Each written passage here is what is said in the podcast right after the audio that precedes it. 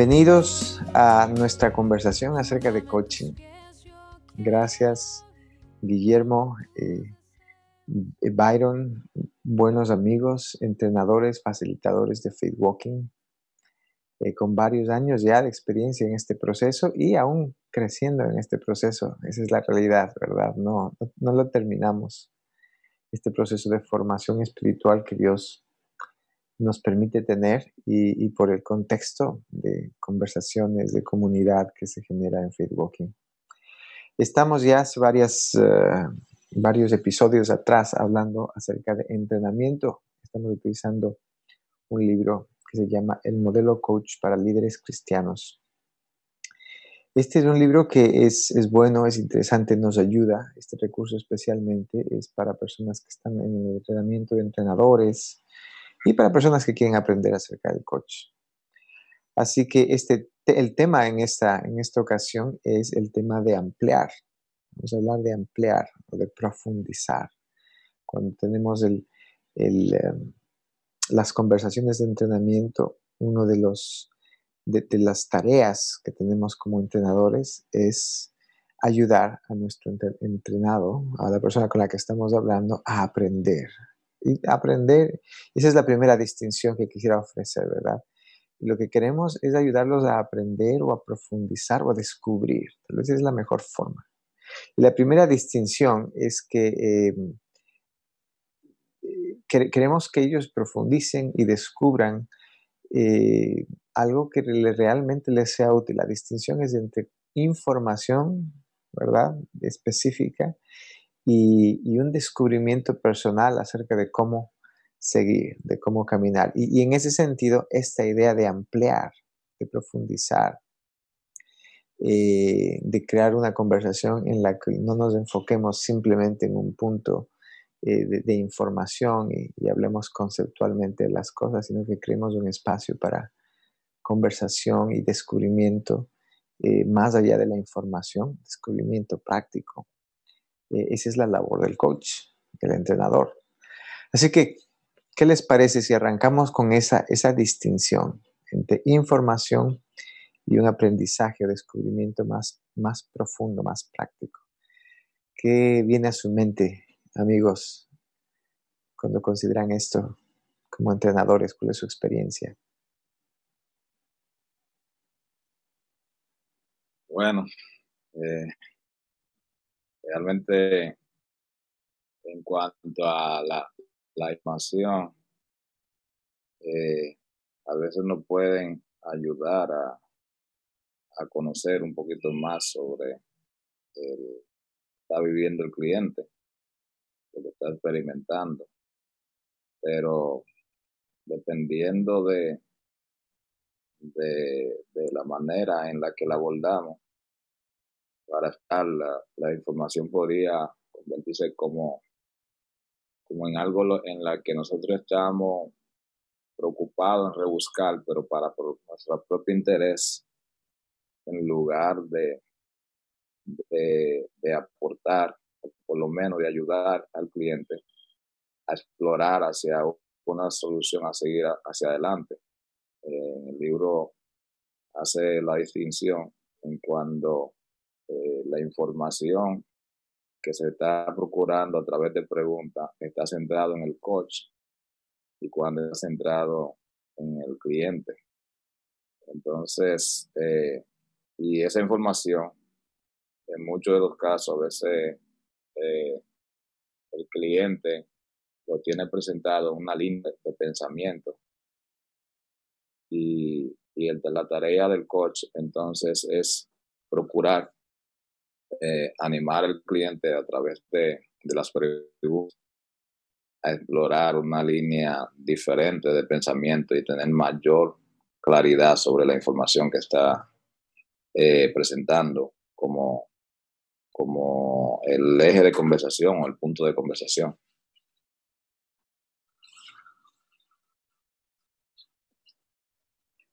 Yo lo que podría agregar tal vez es algo que, digamos, en la información prácticamente la otra persona, digamos, es una, está en modo pasivo, ¿no? Porque, digamos, básicamente la, solamente es una, un receptor nada más, ¿verdad? De, lo que se está transmitiendo.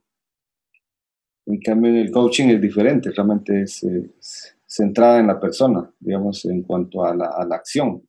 Queremos eh, que la persona accione, pero, pero, pero en la información solo, solo ella es pasiva. Entonces, creo que eso podría compartir ahí como agregar algo. muchas gracias, Byron. Guillermo, realmente eh, lo que viene a mi mente es cuán, eh, cuántas veces repetimos en Facebook, al menos lo hago yo, que la información lo transforma, ¿verdad? Porque si fuese cuestión de información, todas las respuestas a nuestros problemas y las soluciones a nuestros, a nuestros, a nuestros eh, regueros estaría en los libros. Y ojo, me gustan los libros, es importante, la información es importante, no estoy diciendo que no es importante, pero no es suficiente para transformar. Por un lado, es, así, creemos que lo que transforma es la experiencia, lo que transforma es, la, e, es el descubrimiento, la experiencia de descubrir algo nosotros mismos. Siempre pienso incluso eh, e, en la información acerca de Cristo y, la experiencia de conocer a Cristo, completamente diferentes, ¿verdad? Y, transforma. Y la información es importante, a veces es un buen punto de partida, pero no transforma. Lo otro que viene a mi mente cuando pienso en esto es cuán habituados estamos, especialmente mis amigos pastores, ¿verdad? Y mis amigos consejeros. Yo soy uno de ellos. Cuán habituados estamos a ser los expertos. Parece que, estamos eh, enseñando, ¿verdad? Eh, parece que estamos eh, dando consejo, consejería, eh, y, eso nos hace expertos. Y lo que dices, Byron, es eh, la persona viene ya con esa alternativa también de decir, ok, dime qué debo hacer.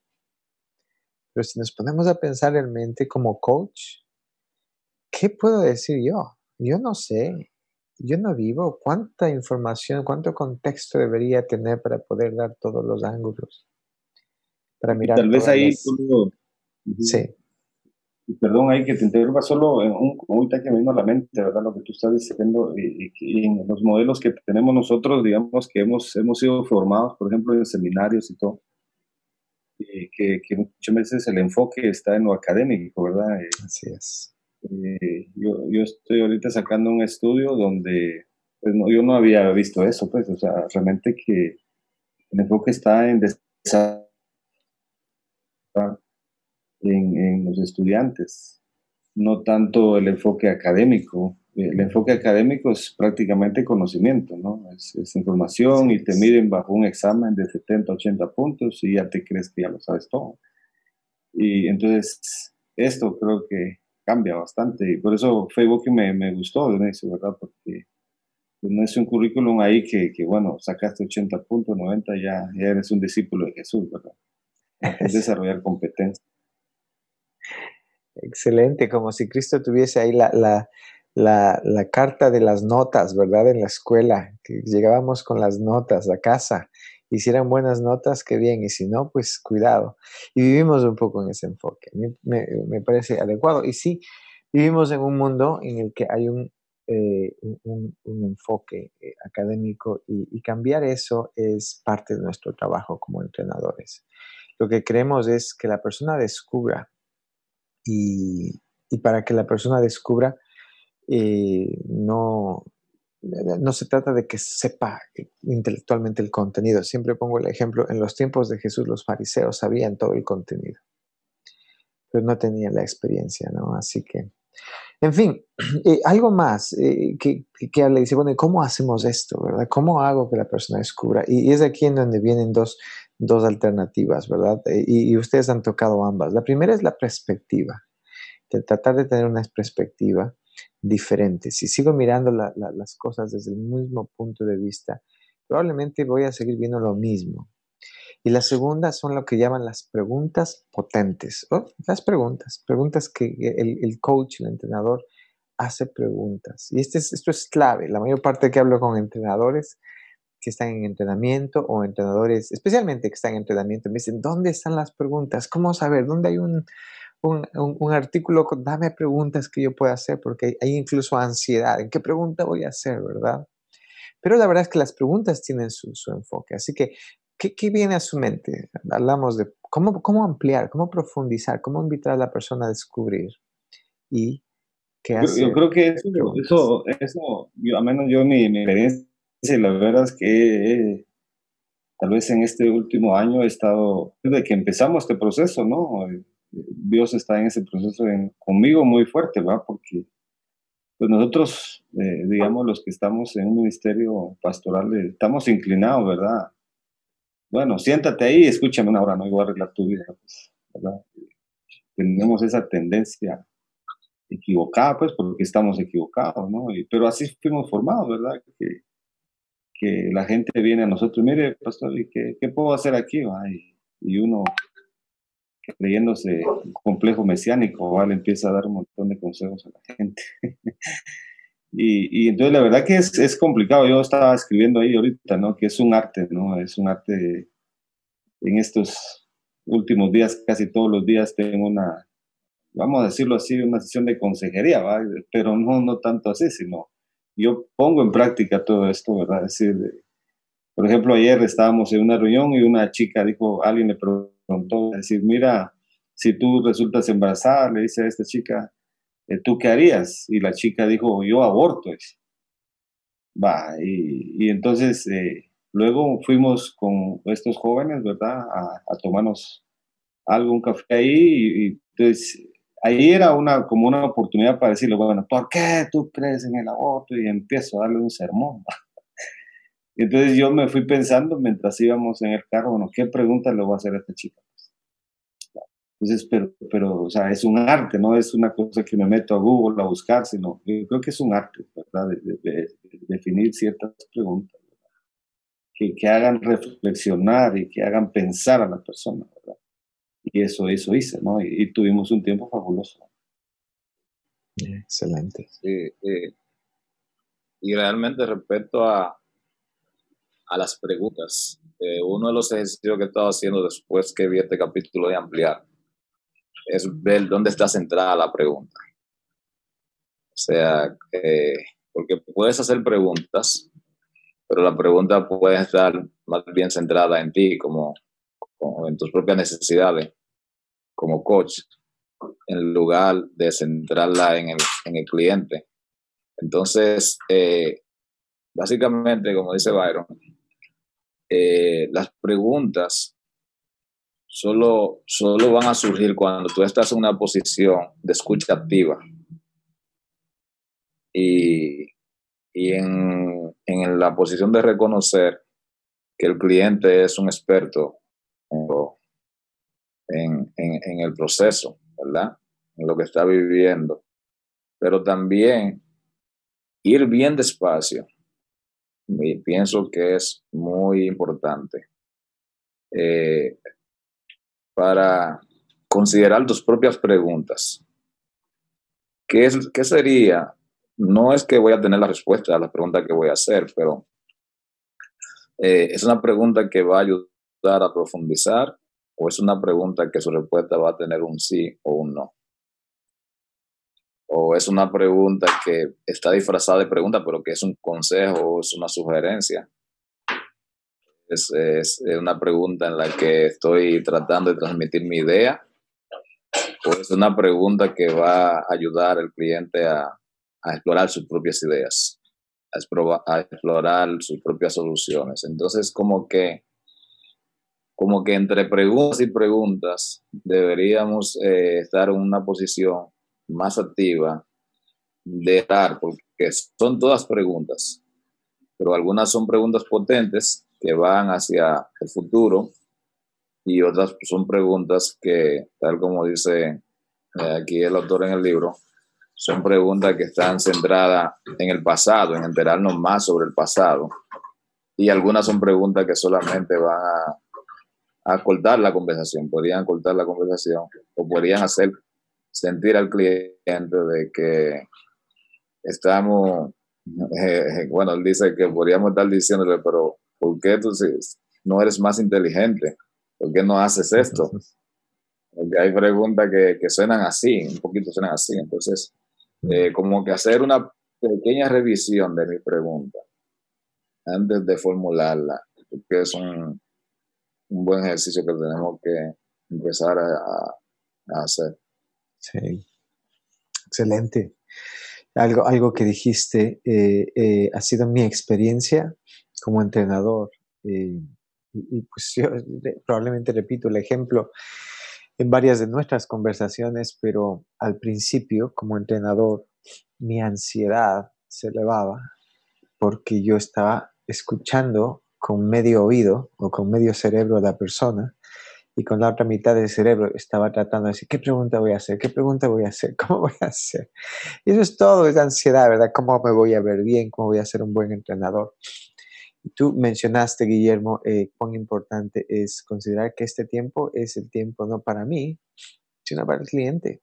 la oración más simple que suelo hacer en mi corazón antes de, una reunión de entrenamiento es, Señor, permite que esto sea útil. sea útil para, para quién? Para, para el cliente eh, o para la persona con la que estoy hablando y para ti, Señor, en, tus propósitos. Si tú no, no haces algo aquí, pues ¿Cómo puede ser esto útil? Mi gran sabiduría no es muy útil, yo ya lo sé, ¿verdad? Así que e, eso es lo uno, enfocar al cliente. Y tú dijiste también escuchar. Realmente yo es difícil escuchar profundamente cuando estoy pensando en cómo voy a responder. Esto es clase, clásico en el diálogo.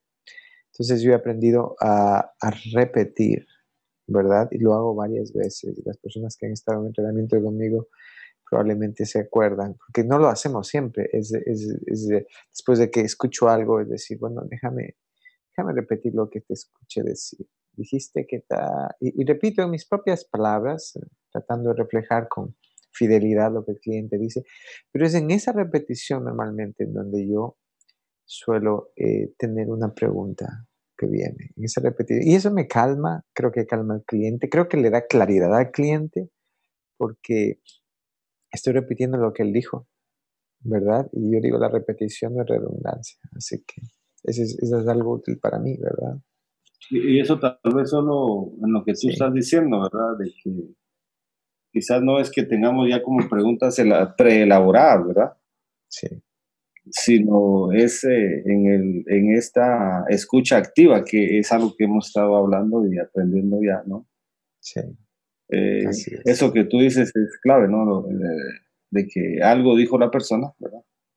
Y, entonces sobre eso se, se, amplía, ¿no? Exacto, exactamente. Eh, eh, y esto les, he comentado antes, esto es algo específico que yo utilizo y estamos hablando de un contexto de una conversación que es tripartita, ¿verdad? Al menos de mi mente lo es, es escuchar al cliente, escuchar a Dios, escucharme a mí mismo a veces pero hay momentos en los que no sé qué pregunta hacer. Absolutamente no sé. Puede ser un momento en el que hay gran dolor. ¿Qué puedo decir? ¿Verdad? Eh, puedo darle una escritura ahí para que se sienta mejor como si fuese una aspirina. Eh, lo que suelo hacer eh, es a veces, es decir, pues escuchemos juntos qué es lo que Dios dice. Y créanme, y eso se, se, ve así, literalmente. ¿Qué te parece si estamos unos momentos en silencio y escuchas en tu corazón qué es lo que sientes que Dios te dice? No verbalmente, no audiblemente, pero cómo Dios ve esto. Y yo me quedo callado, ¿verdad? Y lo que digo es, Señor, ayúdanos, ayuda a la persona. Es increíble cómo eso amplía, profundiza. Es increíble lo que suele venir después de esos momentos de silencio. Ese, es uno de esos límites entre el, coaching o si el entrenamiento, la, dirección espiritual y yo diría incluso la consejería, porque muchas veces lo que hace Dios es, es Dios nos muestra cosas un poco más profundas, más importantes, más contextuales que el problema que estamos viendo, ¿no? Así que esa es una de las cosas que suelo hacer. Eh, habla de preguntas. Eh, sigue, perdón, Guillermo. Sí, y, ese ejercicio, Marco, eh, ayuda a la persona a ir, más profundamente de lo que ha sido evidente durante la conversación. Sea, ese tiempo de silencio es la oportunidad en la que el Espíritu Santo interactúa directamente con la persona. Y la persona puede abrir un, camino que no había explorado antes. Y, puede descubrir algo que, que, puede tomar y hacer lo suyo en un momento en el que simplemente quien se vuelve protagonista entre, entre esta conversación es el Espíritu Santo. Así es. Y, esa es la voz que queremos escuchar. Ese es el verdadero entrenador al que queremos atender. ¿Ok? Es, es, verdad. otra cosa que me pareció interesante, quisiera escuchar sus comentarios acerca de eso. Ya, ya hemos hablado un poco de, puntos fundamentales, ¿verdad? Y los, tocó Guillermo Byron. No se trata de nosotros, se trata de ellos. No queremos corregir, queremos construir. No queremos hablar y, establecer solamente el pasado, queremos movernos hacia el futuro. En fin, a mí me, pareció interesante eh, esta idea de abrir las preguntas, de, hacer preguntas abiertas. muchas veces me doy cuenta también cuando estoy en una relación de coach que, que las, preguntas, las personas dicen, no, hágame una pregunta más clara. Y cuando se refieren a preguntas cerradas, ¿no? Sí o no, blanco o negro, ¿es esto así o no? cuando digo, bueno, ¿qué, qué, qué crees que puedas hacer? Suena una pregunta tan abierta, ¿verdad? Eh, que es, es, para algunas personas es un poco desconcertante, porque pues en esas aperturas eh, hay más confusión tal vez, no lo sé. ¿Cómo, ¿Cuál es su experiencia abriendo preguntas? Bueno, eh, Kenia siempre eh, me, eh, me aborda con eso, que tú preguntas mucho. O sea, y hace un tiempo y en la comunidad de Fegoki aprendí eh, la importancia de generar el diálogo. O sea, y las preguntas pueden tener la capacidad para generar el diálogo y otras para simplemente eh, asesinar el diálogo, diciéndolo de una forma. preguntas que simplemente van a, romper el diálogo porque son preguntas cerradas y hay otras que van a abrir hacia un mundo desconocido. Pero sí, eh, muchas veces eh, por la cultura la gente está acostumbrada a responder sí o no, correcto o incorrecto. O sea, normalmente la gente prefiere responder así, sí o no, correcto o incorrecto, bien o mal. O sea, son eh, respuestas monosílabas. Y cuando surge la pregunta abierta, entonces la tentación que tiene la persona es a querer guiarnos hacia una pregunta en la que simplemente pueda responder sí o no. Mm. Y mi experiencia en ese sentido es repetir nuevamente la pregunta, tal vez de otra manera, pero eh, el otro día yo estaba en una conversación con el largo de la iglesia y me gusta hacer una pregunta abierta para solamente explorar, ¿ok? ¿Qué tal les pareció? Y entonces alguien quería guiarme la pregunta, pero ¿por qué usted no pregunta qué tal les pareció tal cosa? Entonces, yo le digo, prefiero dejarlo abierto. okay, o sea, ¿qué tal le pareció? ¿Qué tal tuvo el evento, por ejemplo? Entonces quiere que especifique algo del evento. ¿Qué tal fue eh, tal cosa del evento? Entonces el evento en general, porque ahí, y finalmente eh, mm, logré mantenerme ahí, y lo que ocurrió fue que nos llevó hacia, hacia eh, cosas que tal vez no hubiésemos escuchado si hubiésemos elegido un punto específico del evento a evaluar, sino que simplemente quisimos, ¿qué tal fue el evento? Y cada cual pudo considerar el área que más le impactó. Eh, si nos enfocamos en un área específica del evento para hacer la pregunta, entonces algunos solamente harían silencio, porque no es el área en la que tuvo interés o, no es el área en la que quiere compartir algo. Entonces, eh, la pregunta abierta va a, llevarnos hacia, hacia a explorar algo que muchas veces no necesariamente es lo que queremos o lo que estamos esperando, pero es descubrimiento. Y eso me gusta la pregunta abierta. Yo creo que ahí, como dice en el libro, ¿verdad? Eh, las preguntas abiertas son esas, esas, esas, le llaman a esa, la, comúnmente se le dice las preguntas de los periodistas, ¿verdad? creo que ese es de, de, qué, cuándo, cómo, ¿verdad? Todas esas son las famosas preguntas y los periodistas son buenos para ampliar. y creo que tenemos que aprender un poquito de, ellos, ¿verdad? También es ese arte en el coaching. Así es. A mí me llama la atención eh, siempre, eh, también eh, es un recurso del libro, las diferentes, le llaman los ángulos, ¿verdad?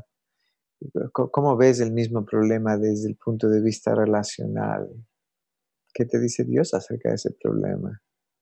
¿Cómo afecta a tus finanzas? O sea, los ángulos, habla de 25 ángulos, 25 diferentes ángulos que uno puede hacer la misma pregunta considerando distintos contextos. Y, en general, eh, pienso que para hacer buenas preguntas también, aparte de escuchar y todas las cosas que hemos hablado, que son fundamentales, creo que hay que cultivar curiosidad. Y ojo, cuando digo curiosidad, no estoy hablando de una curiosidad malsana que, que lo único que hace es tratar de, de, de, satisfacerme, pero una curiosidad sana. Y hasta cierto punto hay algunos autores que hablan de una curiosidad santa. santa porque, porque es una curiosidad que busque cómo, qué está haciendo Dios acerca de esto o, cómo saber más, ¿verdad? ¿Qué es lo que Dios me está enseñando acerca de esto? Curiosidad, curiosidad. Eh, la curiosidad es interesante porque y lo digo, y con esto me encantaría escuchar sus opiniones de, acerca de la curiosidad, cómo practicarla. La curiosidad funciona en el cerebro eh, de una manera en la que cuando es de esta positiva, curiosidad positiva, de alguna manera reduce la ansiedad. Es decir, no puedo estar curioso y ansioso al mismo tiempo. Eh, eh, la curiosidad llama un funcionamiento de la parte del cerebro que requiere calma. ¿Verdad? Que requiere calma, que, se desconecta cuando estoy ansioso. Entonces, cuando yo estoy preguntando, ¿qué, qué pregunta hago? ¿Qué pregunta hago? Estoy ansioso como entrenador. No puedo decir que tengo curiosidad, no tengo tiempo para hacer curiosidad porque hay que, hay que defenderse, ¿verdad? Esa es la ansiedad. Pero cuando logro calmarme y, y a veces la curiosidad es lo que llama a esa calma. ¿Qué, qué, qué, qué más? ¿Cómo es que esta historia es tan importante para esta persona? Yo creo que, bueno, en eso que es ¿verdad? Eh, eh, también eh, yo hago una comparación porque yo soy entrenador de fútbol con niños y jóvenes. y, y, digamos, una de las cosas que uno, lo que tú estás hablando de curiosidad, ¿verdad? De, de que uno, en el caso del fútbol, ¿verdad?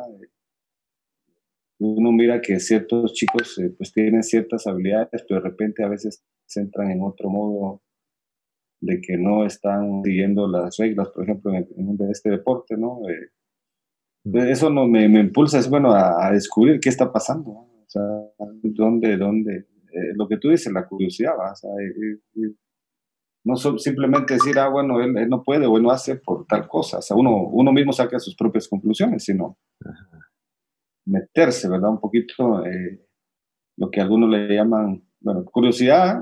Eh, algunos de repente a veces en ese tema, ¿verdad? Eh, pero lo estamos haciendo saludablemente, ¿no? Eh, sí. Porque a veces en los círculos también cristianos dicen, bueno, que no hay que meterse en la vida de la gente, que no sé qué.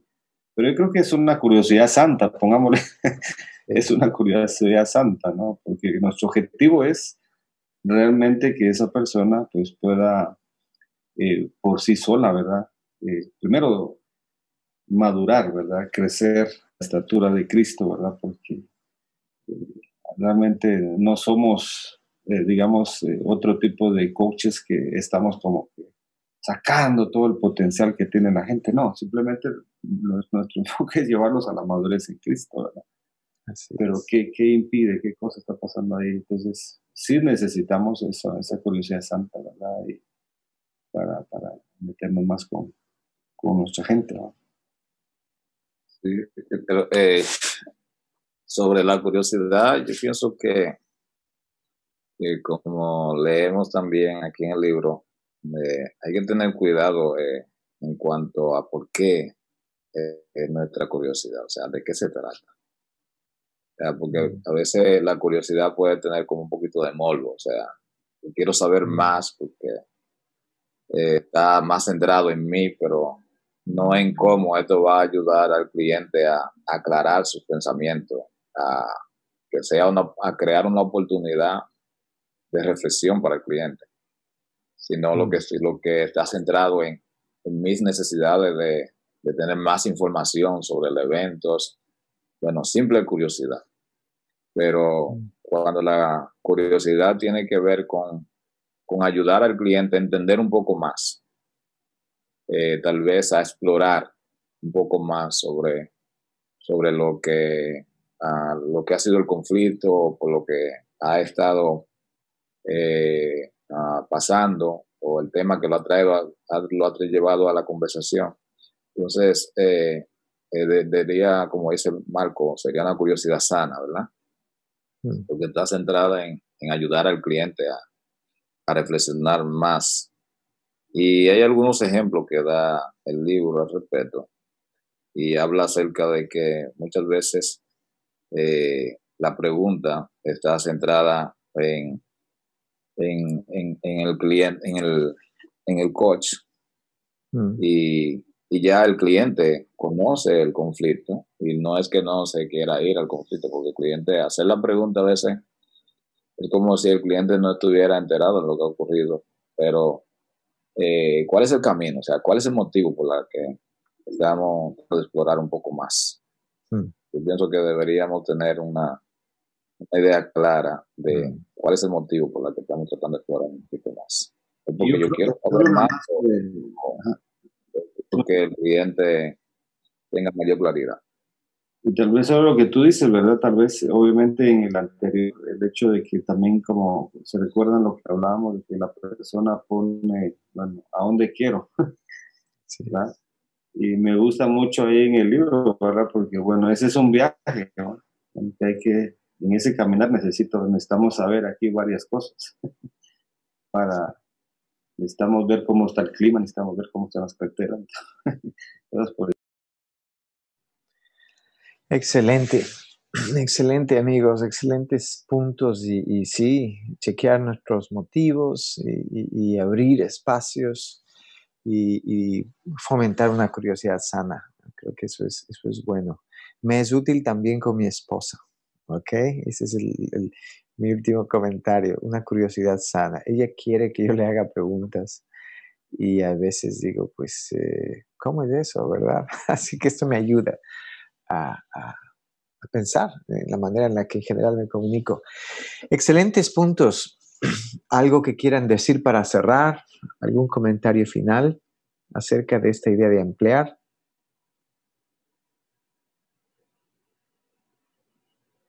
Bueno, eh, en cuanto a mí, eh, creo que mi es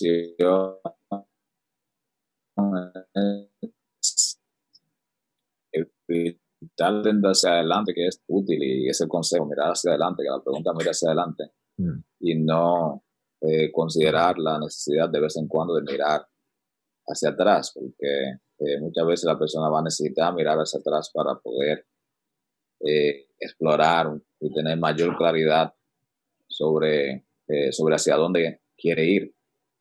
Pero, eh, eh, pero también quiero estar bien consciente de que ese mirar hacia atrás está centrado en, ayudar a, al cliente a, reflexionar sobre sus expectativas y sobre qué realmente eh, quiere, eh, quiere obtener, porque en las preguntas, en ampliar, puede ayudar al cliente a redireccionar y poder ver una nueva manera de, de, hacer o, un nuevo camino eh, en la que podría tal vez sortear los obstáculos y, e ir más rápido hacia su propio objetivo. Yo solo agregar, ¿verdad? Que obviamente este tema de ampliar es tan importante para ir a la raíz, ¿verdad? Un poquito, descubrir un poquito las raíces. Y, por eso creo que esto, esto es tan clave como, como coaches. Eh, creo que, si no ampliamos, puede ser vamos a ir solo en la superficie, ¿no? Entonces yo creo que es, es tan importante esto, ¿no? Es. Y es un arte también. Excelente. Gracias amigos por sus comentarios. Pues sí, tenemos que aprender, ampliar, usar buenas preguntas, considerar nuestros motivos y, pues ser útiles para las personas que, con las que hablamos. Así que gracias por, este tiempo, gracias por sus comentarios y con la ayuda de Dios estaremos juntos en nuestra próxima ocasión para continuar aprendiendo cómo ser mejores entrenadores. Muchas gracias.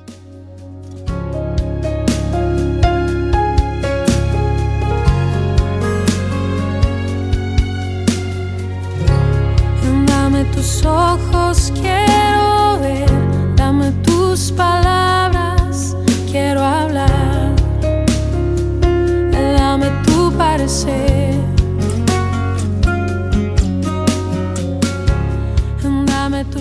Dame tus pies, yo quiero.